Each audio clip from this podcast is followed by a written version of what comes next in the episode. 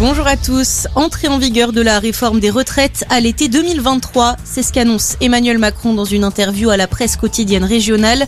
Le président précise que le projet de repousser l'âge de départ à 64 ou 65 ans sera voté cet été.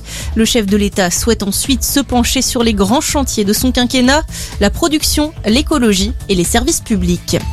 Trois fois plus de signalements entre 2020 et 2021. Les demandes de retrait de contenus pédopornographiques et terroristes ont explosé l'année dernière. Des signalements enregistrés sur la plateforme Pharos. Ils étaient 133 000 l'an dernier contre 50 000 un an plus tôt.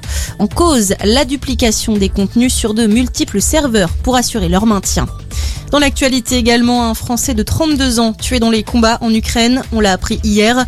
L'homme avait rejoint la Légion internationale de défense ukrainienne, composée de volontaires venus du monde entier. Il a perdu la vie dans des tirs d'artillerie dans la région de Kharkiv. L'identité du soldat n'a pas été révélée par le ministère des Affaires étrangères.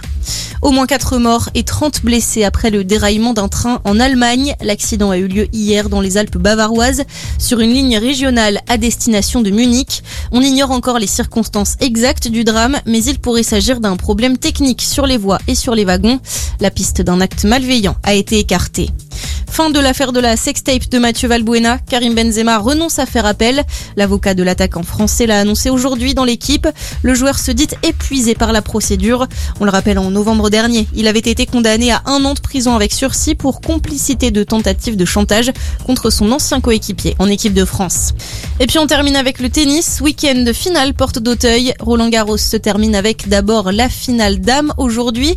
Affiche inédite entre la polonaise Iga Swiatek et l'américaine Coco Rendez-vous à 15h sur le cours central. On se retrouve très vite pour un nouveau point d'actu. Très belle journée à tous.